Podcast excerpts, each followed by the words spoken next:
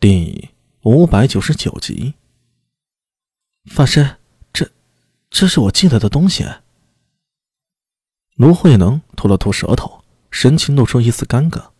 实际上，事情苏大为是暗自交给钱八指去做的，但具体的收集情报则完全是靠卢慧能帮忙。至于南九郎和大白熊等其余的不良人，都是不知情中，无意替苏大为担任的耳目。让卢慧能去打听情报有两个好处：第一，慧能并不是不良人，最多算是苏大伟的家丁呢。对于许多人来说，这个少年是个生面孔，不容易惹得人起疑。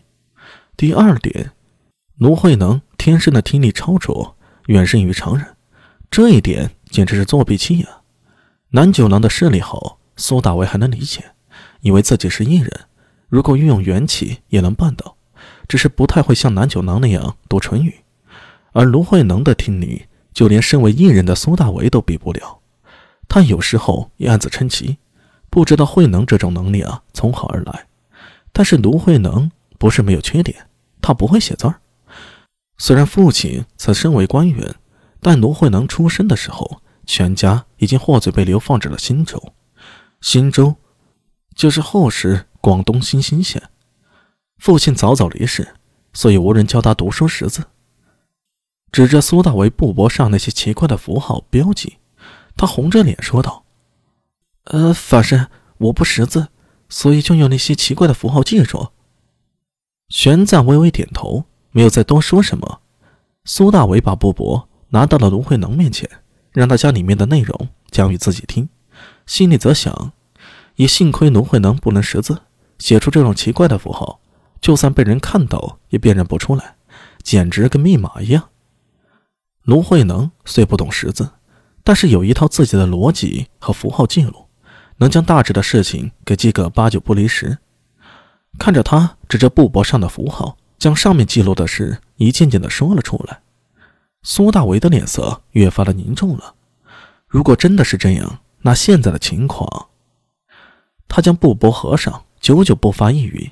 脑中飞快的思考，卢慧能在一旁有些不安的问道：“呃，阿米哥，是不是我记得有什么问题啊？”“呃，没有，你做的很好，帮我大忙了。”苏大为伸手拍了拍他瘦小的肩膀。那一年在邓记果子铺里见到这孩子时啊，怎么也想不到自己与他居然有一段这样的缘分。这次若不是他，有些事情还真的办不成。他脑海里又不禁想起了武媚娘与自己讲过的因果论，莫非冥冥之中真有天意？狗屁啊！要真有天意，自己这个小蝴蝶是怎么来到大唐的呢？苏大为摇了摇头，把这个念头给抛开了。不管媚娘姐怎么说，什么去修菩提心，他觉得人定胜天，管他天意如何，既然决定要做的事儿，都会全力以赴。阿弥。金房内烟雾渺渺，寂静中忽然听到玄奘法师的声音：“你知道六通吗？”“呃，三通知道，六通是什么？”苏大为愣了一下，把思绪拉回到现实。一直在一旁好奇观察这一切的明崇言，双手合十，跟个小大人一样摇晃着脑袋：“善哉，善哉。”佛门六通者，指的是天眼通、天耳通、他心通、宿命通、神足通、漏尽通。